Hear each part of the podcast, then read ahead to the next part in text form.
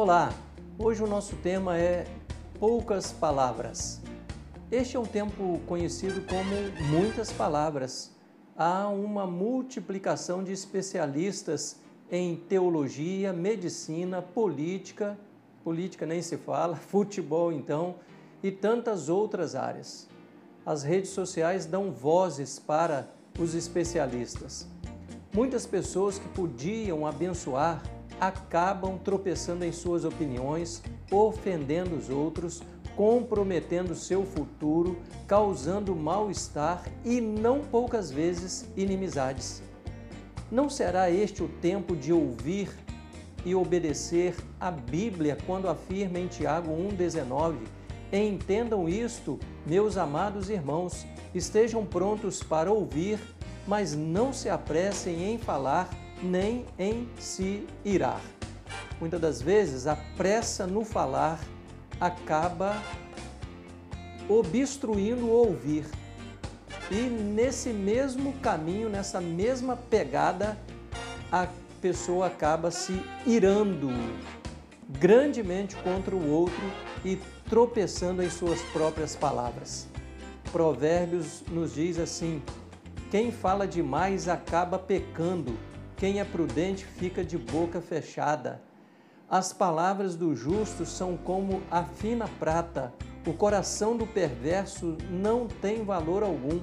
As palavras do justo dão ânimo a muitos, mas os insensatos são destruídos por falta de juízo.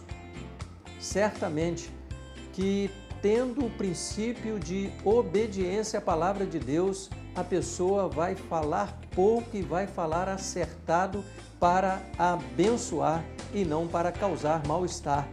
Provérbios ainda diz: quem controla a língua terá vida longa, quem fala demais acaba se arruinando, acaba se arruinando. É uma grande verdade. Outra verdade de Provérbios: até o insensato passa por sábio quando fica calado de boca fechada, até parece inteligente. Mas aqueles que se parecem tão inteligentes, quando falam demais, não são tão sábios assim. Provérbios ainda diz: há mais esperança para o tolo do que para quem fala sem pensar. Não é grande verdade o que nos diz a palavra de Deus? O escritor clássico chamado Zenon disse: Temos dois ouvidos mas somente uma boca. Assim podemos ouvir mais e falar menos. Meus amados, vamos falar menos, mas vamos falar acertado. Vamos obedecer ao princípio da palavra de Deus. Vamos abençoar e não amaldiçoar. Cuidado com o que você fala, cuidado com as suas opiniões, cuidado, respeite o outro, respeite as opiniões divergentes, diferentes respeite nesse tempo, respeite, abençoe as pessoas com a palavra de Deus. Senhor, muito obrigado pela tua palavra que nos ensina, que nos protege, Deus, nesse tempo.